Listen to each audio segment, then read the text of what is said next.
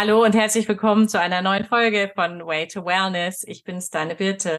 Heute darf ich wieder eine Interviewpartnerin begrüßen und zwar die liebe Tina. Tina und ich kennen uns, glaube ich, schon fast 20 Jahre und zwar seit meiner Zeit, wo ich nach Bayern gezogen bin, schon fast.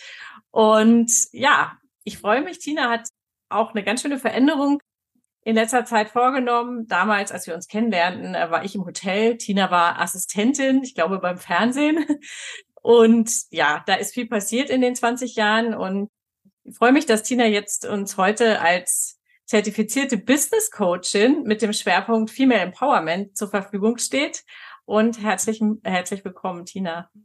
Hallo, liebe Birte. Schön, dass ich da sein darf. Ich freue mich total, hier zu sein und mich einzureihen in eine spannende Reihe von, von ganz vielen tollen Gästen, die du bisher schon da hattest. Ja, ist echt cool, dass du da bist. Und ich habe es ja gerade schon gesagt, du hast in, in der letzten Zeit eine ziemliche Veränderung vorgenommen, auch so businessmäßig und für dich selbst. Magst du uns einfach mal ein bisschen erzählen, wie es dazu gekommen ist oder aus welchem Bereich du kommst? Ja, gerne. Ähm, es fing eigentlich alles an, als ich vor jetzt knapp fünf Jahren schwanger geworden bin und ich war bis dorthin in, im Vertrieb jahrelang tätig, internationalen Vertrieb in verschiedensten Branchen, von, wie du erwähnt hast, von der Medienbranche über Telekommunikation bis hin dann ganz lange Zeit in der Modebranche. Und dann kam eben dieses große Event, ich bin schwanger geworden und ab da sollte sich alles ändern. Ich war damals Führungskraft mit einer relativ großen Budgetverantwortung, tolles Team unter mir und hatte auch vor, in diese Führungsposition nach meiner Schwangerschaft wieder zurückzugehen. Ähm, Erstmal in Teilzeit. Ähm, ich hatte nur damals das Pech oder Glück, je nachdem, wie man das heutzutage jetzt sieht, ähm, eine Chefin zu haben, die einer Mutter nicht ganz so gewillt war, einen leichten Einstieg wieder zu ermöglichen. Das heißt, ich habe da ziemlich kräftig gegen Windmühlen gekämpft. Also ich habe sehr viel Gas gegeben, habe auch geschaut, dass ich eben nicht die Teilzeitmutti bin und so wahrgenommen werde, sondern eben meinen Job zu 100 Prozent auch in meiner Teilzeit wieder abdecke und habe da auch alle Hebel in Bewegung gesetzt, im Familiennetzwerk. Jetzt muss man dazu sagen, wir haben vor Ort keine Familie, sondern unsere Familien sind zwei und sechs Stunden weg von hier, haben aber trotzdem versucht, das alles zu organisieren, dass ich meinen Job auch gut abdecken konnte. Es hatte auch viel Reisetätigkeit mit, mit im Job und ähm, genau. Du hast einfach viel zu tun gehabt, ne? Das war einfach eine, eine super anstrengende Zeit, glaube ich, auch für dich. Genau. Und es war was eigentlich am schlimmsten war, war diese Zerrissenheit. Man war plötzlich Mutter, man war aber trotzdem noch Führungskraft oder auch Arbeitnehmerin. Man wollte ja alle Rollen abdecken und irgendwann kam ich an so meine Grenze und habe gemerkt, das, das geht nicht mehr alles. Also irgendwo muss ich zurückstecken und meistens war es natürlich bei mir selber und auch bei der Beziehung, da fiel ziemlich viel hinten runter. Und als dann irgendwann mein Kind auch noch anfing, mich abzulehnen, weil ich ja auch gedanklich, ich war zwar körperlich da, aber gedanklich war ich eigentlich nicht vor Ort, habe ich mir da mal überlegt, ob es das dann alles wert ist. Und dann kam noch so dieser große Satz von meiner damaligen Führungskraft, du, solange du nicht 40 Stunden arbeitest, bist du sowieso keine vollständige Führungskraft für mich. Und das war so dass der Tropfen, der das fast zum Überlaufen gebracht hat wo ich dachte, okay, ich komme hier an meine Grenzen und es wird noch nicht mal gesehen. Da muss ich mir jetzt was anderes überlegen. Habe dann erstmal versucht, in der Branche auch zu bleiben, aber habe gemerkt, obwohl es eine sehr weiblich geprägte Branche ist, ist das Thema Mutterschaft im Job und dann noch als Führungskraft dann nicht so wirklich gern gesehen. Also ich kenne viele aus dem Bereich und denen ging es allen so, dass sobald sie Mutter geworden sind, wurden die so aufs Abstellgleis geschoben. Mhm. Schade, ja. Ja, genau. Und ja, dann habe ich mir so einen Selbstreflexionsprozess gegönnt von drei Monaten, habe mich dann mit meiner damaligen Führungskraft auf eine Freistellung geeinigt, weil wir beide gemerkt haben, wir kommen hier nicht mehr. Und diese drei Monate waren immens wertvoll. Da habe ich einfach mich mal damit beschäftigt, was will ich denn? ist das, was ich bisher jetzt in meinem Leben erreicht habe, beruflich, ist es wirklich das, was ich auch die nächsten 20, 30 Jahre noch machen möchte. Und da kam irgendwann ein ganz klares Nein von innen. und dann hatte ich immer mit psychologischen Themen beschäftigt. Warum tickt jemand so? Warum reagiert jemand so? Warum kommt jemand aus Glaubenssätzen, gewissen, ja, gedanklichen Spiralen nicht raus? Habe da auch immer viel gelesen, habe auch damals äh, in der Highschool hatte ich sogar Psychology als Fach und es war einfach schon immer was, was mich brennend interessiert hat. Warum ticken mhm. wir denn so, wie wir ticken? Und dann ist über eine liebe Nachbarin ist mir diese Ausbildung zum zertifizierten Business Coach quasi über die Füße gestolpert. Sie hat mir da sehr viel drüber erzählt und ich habe gemerkt, mehr sie erzählt hat, oh ja, da, da passiert was in mir. Das, das finde ich total sinnvoll, das finde ich total spannend und das möchte ich machen. Und genau, dann habe ich beschlossen, diese Ausbildung zu machen. Ähm, und für mich erstmal, also das war erstmal so der, der erste Impuls, ich mache das jetzt für mich. Und da ist auch sehr, sehr viel passiert. Das wirst du in deiner Ausbildung ja auch wieder merken, wie Absolut. man sich ja auch selber intensiv reflektiert, sich mit eigenen Glauben befasst und, und überlegt, wie komme ich denn da raus und wie, was sind die Tools, wie ich jemand anderem dabei helfen kann, das hinter sich zu lassen.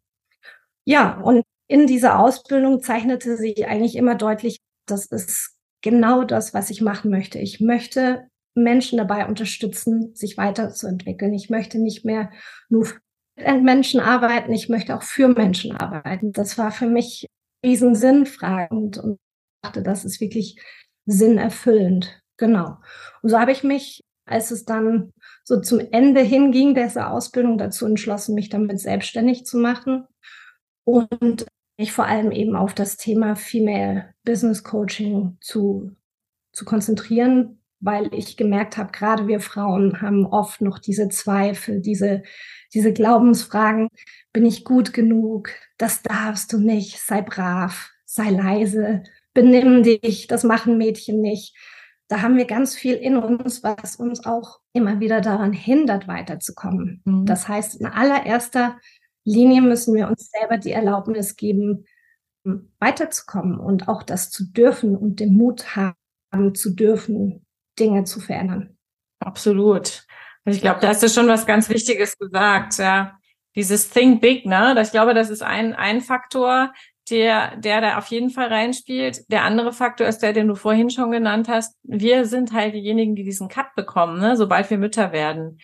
Und ich finde es immer fällt mir gerade ein, so ein bisschen lächerlich, wenn da auf eine Frauenquote in gewissen Führungsetagen äh, geachtet wird, weil das sind nicht diese Frauen, sorry Ladies, aber Frauen, die Kinder bekommen haben, sind andere Frauen als Frauen, die durcharbeiten konnten. Das, und es sind zu 90 Prozent die Frauen, die eben keine Kinder haben, die in den Führungspositionen landen, wie du auch selber sagtest, dass es leider Gottes viele, viele Unternehmen gibt, die das noch nicht verstanden haben.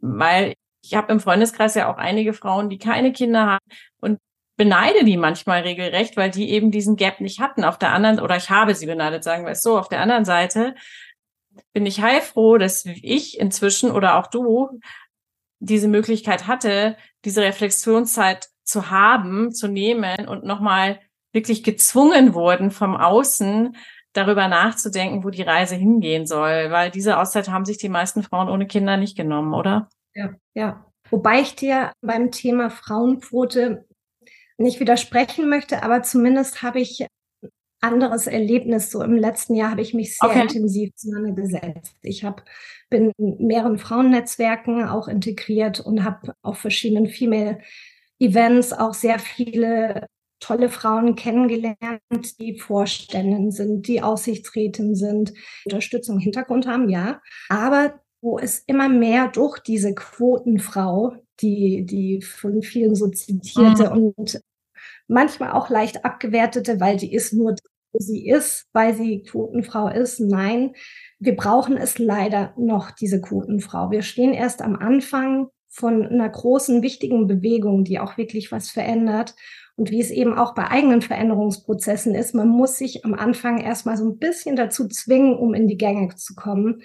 Und so ist es mit der lieben Quotenfrau auch. Wir brauchen diese Quotenfrau, um einen Anfang zu machen. Mhm wenn man sich den, das deutsche Geschäftsumfeld anschaut, es ist es wird besser. Wir sind auf einem guten Weg, aber es ist wirklich noch way to go. Da gebe ich dir absolut recht. Ne? Aber vielleicht wäre es ja interessant, mal den Gedanken einzubringen, wir bräuchten mal eine Quotenmutter in der Führungsposition. Ich weiß, es gibt schon welche, aber es sind leider echt noch wenige. Also ich glaube, das wäre noch mal so das i-Tüpfelchen, was ich mir wünschen würde. Und zwar keine ja. Mutter, die sieben Nannies zu Hause hat. Ich meine, die gibt's auch, auch in der Politik gibt's auch sehr bekannte Vertreterinnen in Deutschland. Ich weiß, was du meinst. Ja, wir brauchen das auf jeden Fall. Und ist das auch für dich so ein Punkt gewesen, der dich motiviert hat, jetzt auch diese Reise anzutreten, was du auch sagen willst, Mensch, ich auch als Frau möchte jetzt hier einfach mal dazu beitragen, dass die weibliche Sichtbarkeit mehr Präsenz hat? Ja, genau. Also ich habe mir auch viel Gedanken dazu gemacht, wer waren denn eigentlich meine Rollenvorbilder mhm. in der mhm. Vergangenheit? Und ich habe nicht so viel weibliche Rollenbilder gefunden, mit denen ich mich wirklich identifizieren konnte. Wenn ich so in meine Kindheit zurückgehe, dann war da vielleicht eine Pippi Langstrumpf oder eine Ronja Räubertochter, die ja. Gas gegeben haben. Aber die waren mir als Kind ein bisschen zu wild. Also da war ich dann eher die Annika, die, die es gerne mitgemacht hat. Genau. Aber als ich älter geworden bin, habe ich gemerkt, es gibt nicht so viele Rollenbilder, vor allem auch in der Geschäftswelt, weibliche Rollenvorbilder, zu ich rüberschauen kann und sagen kann, die inspirieren mich, die, die, die machen es so, wie ich es auch machen würde. Es gab die Frauen in Führungspositionen, die haben aber meist so die sehr männlichen Eigenschaften angenommen. Die, kennen wir vielleicht auch noch aus der Zeit, die dann auch sich sehr männlich orientiert gekleidet haben, die die Ellenbogen wie die Männer benutzt haben, und die unter sich auch diese gläserne Decke geschaffen haben und andere Frauen nicht mitgenommen haben, was eigentlich ihre Aufgabe wäre in dieser Position, sondern eher das Gefühl gegeben haben, oh, jetzt bin ich hier oben angekommen, ich stelle mal lieber sicher, dass hier keine andere mich vom Thron stoßen kann. Also so diese Bienenkönigin-Vorgehensweise. Absolut, gebe ich dir absolut recht. Und ich glaube, das ist auch so ein bisschen die Riege von Frauen, die ich meinte, ne? die sich so ein bisschen abgrenzt, die so ein bisschen die männliche Frau dann darstellt, die Businesswoman im negativen Sinne, ne? Weil es gibt ja, ist, man kann auch Businesswoman mit einem Kleid sein. Man kann ja trotzdem, wenn man Lust hat, die Lederjacke drüber ziehen. Aber man muss, muss nicht immer einen Hosenanzug und eine geschlossene Bluse tragen. So ist es, ne? Also ich finde, wir, wir Frauen drücken das ja auch schon oft durch unsere Kleidung aus. Und da bist du ja, bist du ja prädestiniert, weil du ja aus dem Bereich auch kommst, aus der Mode und auch ich finde, das sehr schön ausdrückst immer durch deine Kleidung wer du bist und, und wie du sein darfst. Aber du sagst gerade, du musstest auch viel über dich lernen. Hm, Gab es denn Menschen, die dich auf dem Weg unterstützt haben? Ja, zuallererst mein Mann tatsächlich. Der ist großes Vorbild von mir. Zum einen, wie er als Führungskraft ist, wie er ein sehr gemischtes, sehr diverses Team hat, das er selber auch so zusammengestellt hat. Und wenn ich erlebe, wie er mit, mit jedem so umgeht, wie es den jeweiligen Stärken und Schwächen oder noch weniger entwickelten Kompetenzen, sagen wir es mal so, äh, bedeutet, das finde ich, das hat für mich einen riesen Vorbildcharakter, weil er schaut nicht, ist das jetzt eine Frau, ist das jetzt ein Mann, sondern was braucht die Person, um besser zu werden.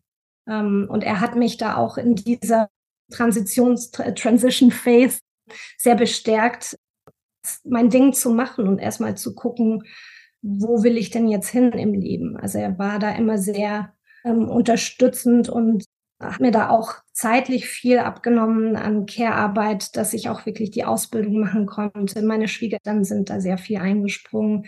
Meine Mama ist auch sehr unterstützend gewesen und ohne diesen, dieses kleine Dorf hätte ich das auch gar nicht so hinbekommen. Ja, das ist toll, ne? dass man sich in der, in der wichtigen Zeit auf die richtigen Leute verlassen kann und weiß, dass man in der richtigen Familie aufgehoben ist. Ich finde, das ist schon wahnsinnig viel wert. Was hat sich denn bei dir positiv verändert, als du angefangen hast, dich mit dir selbst zu beschäftigen und dann auch in Richtung dieser Ausbildung gegangen bist? Mhm. Erstmal habe ich mich tatsächlich gefragt, was will ich denn? Wo ist mein Ziel? Was ist denn eigentlich mein Sinn? Ich habe es vorher schon erwähnt ist für mich so eine sehr sinnstiftende Tätigkeit, die ich da mache, um andere Leute aufzubauen und, und auch dieses zusammen und nicht gegeneinander. Das war für mich immer eine extrem wichtige Komponente des Ganzen. Für mich hat sich sehr viel während der Ausbildung entwickelt, was, was so mein Mut, mein Selbstvertrauen in mich selbst angeht. Mich Dinge zu trauen, sichtbar zu machen. Das war ein Rieseneck, das war ein, Riesenglaubenssatz in mir drin, so immer schön unterm Radar und ja nicht irgendwie auffallen. Das, das war viel Arbeit, das hinter mich zu lassen. Und da hat mir allein diese Coaching-Ausbildung extrem viel gebracht. Ich hatte auch ganz tolle Coaching-Kollegen, mit denen man sich vertrauensvoll austauschen konnte, die einen da auch gecoacht haben, die ja, die auch ein Interesse gegenseitig hatten, den anderen weiterzubringen. Und ich glaube, das ist die Hauptaufgabe jedes Coaches. Ich möchte diesen Menschen, der vor mir sitzt, ein Stück weiterbringen. Ja, auf jeden Fall. Also das ist, das ist das Ansinnen und dass man ganz, ganz stark eben auch bei der anderen Person ist. Ne? Und ja, du sagtest gerade, Sichtbarkeit war ein Thema für dich. Würdest du sagen, das war deine größte Herausforderung? Ja, würde ich, würde ich so bestätigen, weil Sichtbarkeit hat ja auch was mit Selbstbewusstsein und Selbstvertrauen zu tun. Also ich hatte da einen riesen inneren Kritiker in mir sitzen, der mir ständig ins Ohr gezischt hat, jetzt gibt's schon so viel Coaches. Was willst du das jetzt auch noch machen? Was hast du denn da noch Positives beizutragen? Und was willst du denn da, da noch verändern? Und diesen mal so ein bisschen leiser zu drehen oder eine ganze Ecke leiser zu drehen und zu sagen, es ist gut, dass du da bist, weil der innere Kritiker ist ja auch so ein, so ein, so ein Aufpasser, der ein bisschen auf einen schaut und einen auch warnt. Aber wenn er zu laut ist, dann behindert er einen. Und für mich war es sehr wichtig, diesen inneren Kritiker erstmal ein bisschen einzunorden und zu sagen, schön, jetzt stell dich mal da hinten in die Ecke, jetzt mache ich mal mein Ding und wenn ich dich brauche, sage ich dir auch wieder Bescheid. Vielen Dank.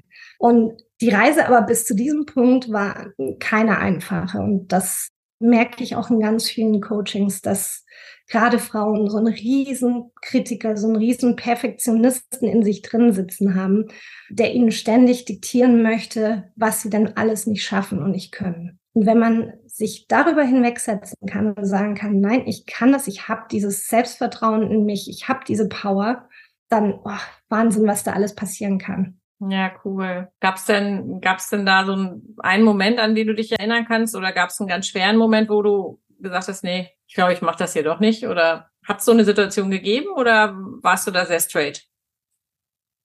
Es gab ganz am Anfang, da hatte ich so einen dreitägigen äh, Grundkurs gemacht.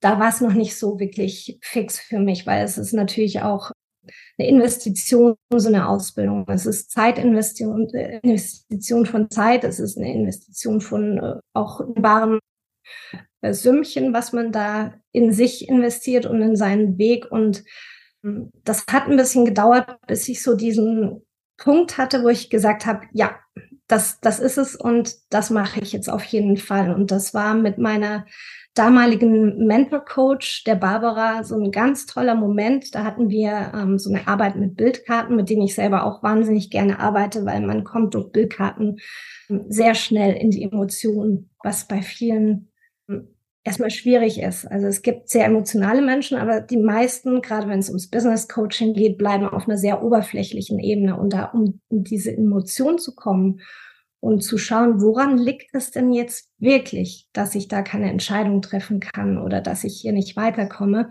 Wenn man das entdeckt hat, dann platzt ein Knoten und dann kann man weitermachen. Und das war bei mir dieser Punkt in diesem Grundkurs, in diesem Coaching mit ihr, dass ich gemerkt habe, ah, okay, das ist der Hinderungsgrund, warum ich mir gerade noch nicht erlaube, da weitergehen zu dürfen.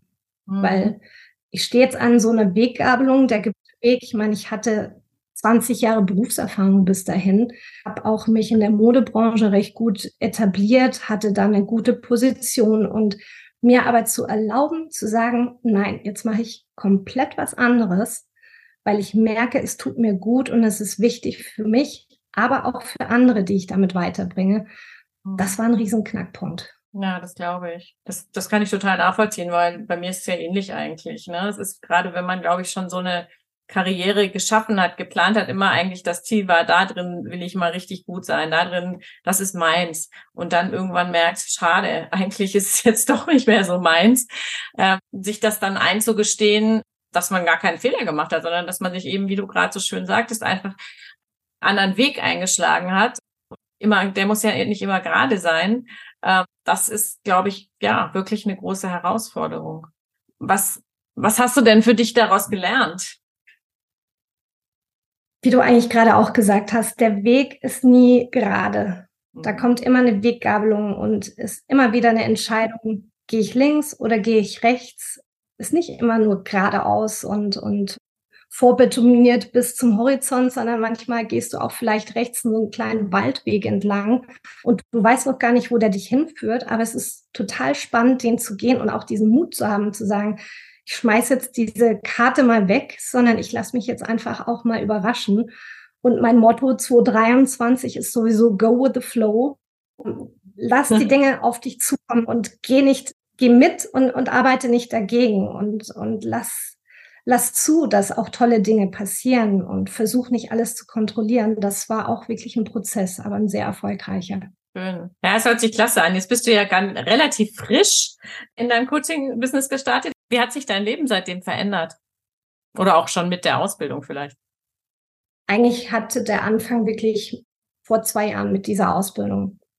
Das hat alles verändert. Das hat meinen Fokus verändert, auch meinen Blick auf die Dinge. Ich habe mich mit ganz anderen Themen auseinandergesetzt. Themen, für die ich wirklich brenne. Also das, das war eigentlich so der, die größte Veränderung, dass ich gemerkt habe, wie schön es ist, etwas zu tun, wofür man brennt sich mit Themen zu beschäftigen, die einen wirklich interessieren, die man halt nicht nur für den Job machen muss, sondern weil man wirklich dahinter steht. Und das ist eben dieses Thema Female Empowerment, Female Leadership, Frauen auch so diesen Wind unter die Flügel zu geben, damit sie hoch und weit fliegen können, soweit sie sich das wünschen. Das ist was, äh, das, das ist so mein, mein Treibstoff in dem Ganzen.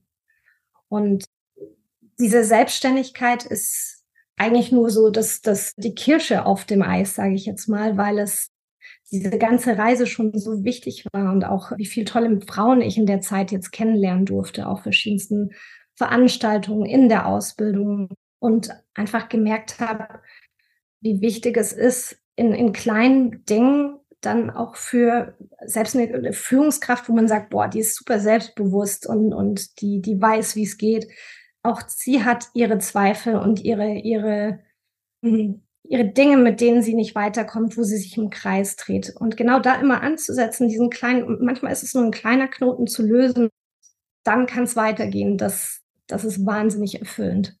Und natürlich auch dann wiederum ein Rollenvorbild für andere sein zu dürfen. Die sagen, wow, du hast sie jetzt selbstständig gemacht, du hast jetzt wirklich hier 180 Grad zu dem gemacht, was du vorher gemacht hast. Das ist wahnsinnig inspirierend und vielleicht kannst du mir mal mehr erzählen. Auch da wieder ein Vorbild sein zu dürfen. Und wenn es nur für ein paar wenige Leute ist, das ist ja das, wofür ich diese ganze Reise angetreten habe. Und mein Lieblingszitat kann ich für an dieser Stelle noch unterbringen, weil es wirklich mein tiefster Glaube ist, in dir muss brennen, was du bei anderen entzünden willst es ist so, du kannst am besten das weitergeben, was in dir selber brennt. Und diese Fackel dann immer weiterzugeben und weiterzugeben und dann irgendwann mal zu sehen, ohne dein Zutun, läuft dieses Feuer von selber weiter. Das ist so meine Mission und meine Vision. Sehr schön. Ja, das ist toll. Und wie du auch gerade sagtest, ne, das Schöne an unseren Ausbildungen ist ja auch, dass wir so viel über uns selbst lernen dürfen. Und ich glaube, ohne das geht es einfach nicht. Du kannst nicht ein Coach sein, ohne, ohne auch dich mit dir selbst zu beschäftigen. Ich glaube, das unterscheidet uns auch so von den lehrenden Persönlichkeiten. Ne? Ich sag mal, in der klassischen pädagogischen Ausbildung ist ja ganz viel nur auf den anderen projiziert. Und da, also korrigiere mich, wenn es falsch ist oder ich weiß es nicht besser, aber ich glaube, ein Lehrer, der lernt nicht so viel über sich selbst. Der lernt einfach nur, wie er anderen äh, Dinge vermittelt. Wir lernen eben wahnsinnig viel erstmal über uns selbst. Und ich glaube, das ist, das ist einfach eine ganz, ganz tolle Möglichkeit, Menschen zu, auch wirklich zu erreichen, eben, wie du gerade so schön sagtest, dieses Feuer in anderen zu entfachen, was erst in einem selbst eben entfacht sein muss, ja. Ja, schön. Gibt's denn, gibt's denn für dich irgendwie eine ganz große Vision? Irgendwas, was du auf jeden Fall noch erreichen möchtest mit dem, mit deinem Business? Also ich würde mir generell wünschen, dass das Thema Coaching noch viel mehr in allgemeine Struktur sickert, so wie du auch gerade gesagt hast. Ein Lehrer hat meist nur diesen Lehrauftrag, aber stell dir vor, ein Lehrer, der auch gleichzeitig ein Coach ist, der gleichzeitig den Schülern wirklich zuhört und, und denen auch den Raum gibt. Oder stell dir das bei ganz vielen anderen Berufen vor und was, was das für ein Impact wäre, was das für einen Unterschied machen wird. Und das ist für mich, wenn ich da eine Stunde, anderthalb da mit jemandem verbringe und demjenigen wirklich zuhöre und paar gute Fragen stelle, was das für einen Unterschied für diesen Menschen macht.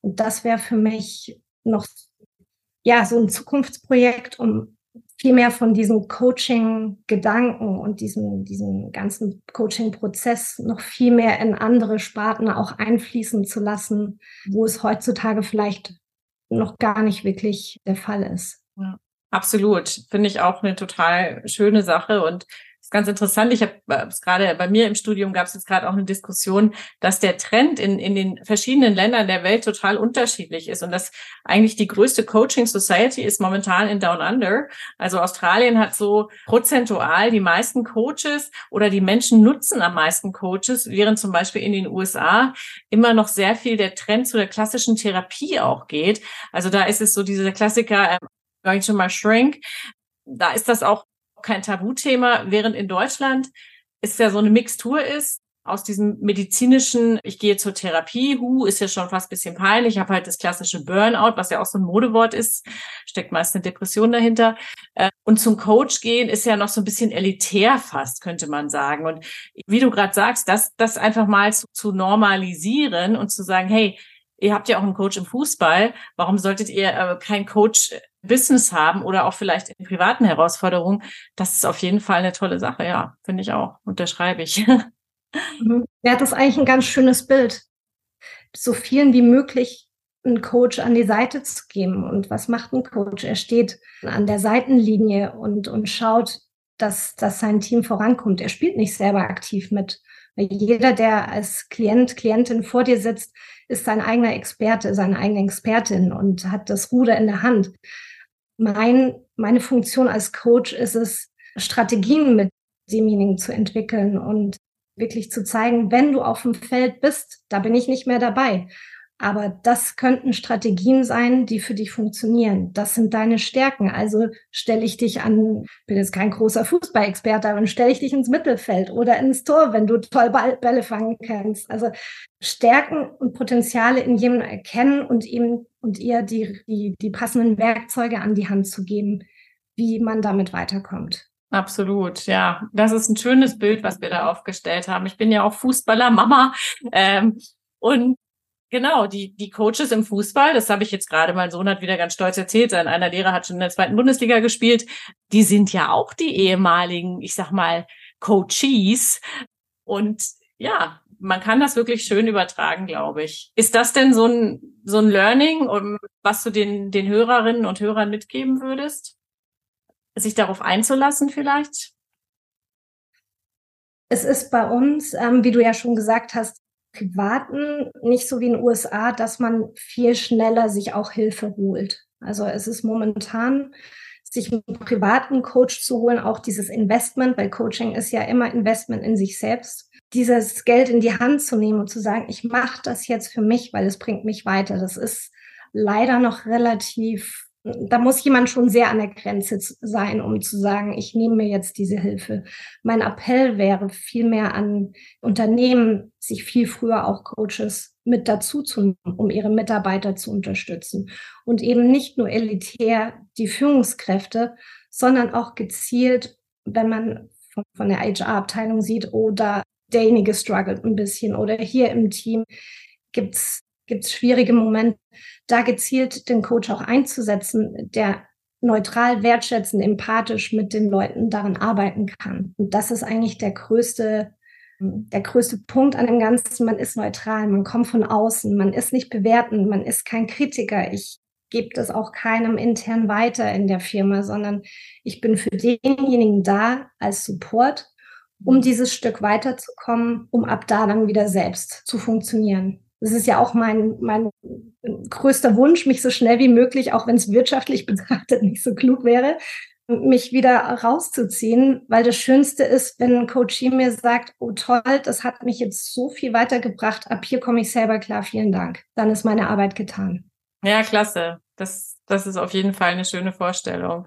Ja, ich freue mich riesig, Tina, dass du heute hier im Interview bist und äh, wünsche dir jetzt schon mal ganz, ganz viel Erfolg auf deiner Reise als, als Coach. Total spannend und da äh, kommen bestimmt noch viele, viele spannende Themen auf dich zu. Ich möchte den Podcast gern mit drei kurzen Fragen abschließen. Du kennst sie vielleicht schon als Hörerin. Als erstes, was ist dein Lieblingsessen? Nudeln in allen Variationen. Okay, mega. Das ist hier der Dauerbrenner. wir haben so viele Nudelfreunde. Das ist echt Wahrscheinlich müssen wir euch alle mal zur Pasta-Party einladen. Und Sushi. Ja, Sushi ist auch fein. Und das Zweite, ähm, was machst, du jetzt was machst du jetzt im Anschluss an unser Interview? Im Anschluss werde ich mich mal wieder um mein LinkedIn-Profil kümmern. Das ist so viel zum Thema Sichtbarkeit. Da habe auch, auch ich viel gelernt im letzten halben Jahr, mich da sichtbar zu machen, mich da aktiv drum zu kümmern und da weiter an meinem Frauennetzwerk oder meinem generellen Netzwerk auch zu arbeiten. Ja. Super, klasse. Ja, meine letzte Frage wäre, hast du für dieses Jahr noch irgendwas Besonderes geplant? Hast du noch was Besonderes vor? Ja, tatsächlich haben wir das Vergnügen, ab nächster Woche zeitlang in Thailand sein zu dürfen, den Winter ein bisschen abzukürzen und die Sonne zu genießen. Da freue ich mich jetzt sehr drauf. Oh, schön. Ich bin neidisch, ich will auch. ja, das wird bestimmt toll. Ich wünsche euch ganz, ganz tollen Urlaub. Ja, ich freue mich, Tina, dass du heute da warst. Ich wünsche dir, wie gesagt, ganz, ganz viel Erfolg. Wir sind sowieso in Kontakt. Wir sind ja auch beide in München. Und ja, liebe Hörerinnen und Hörer, wenn dir das Interview gefallen hat, dann uns gerne eine Bewertung in Spotify, dieser Apple Podcast, gerne fünf Sterne und empfehle auch den Podcast gern weiter über deine Stories. Äh, wenn du mich verlinkst, bitte at wayacademy.de ist meine E-Mail-Adresse beziehungsweise wayacademy.de findest du auch meine ganzen Social Media Profile. Dann reposte ich auch sehr gerne deine Beiträge. Ich wünsche dir einen wunderschönen Tag. Liebe Tina, dir nochmal vielen Dank und bis zum nächsten Mal. Bye.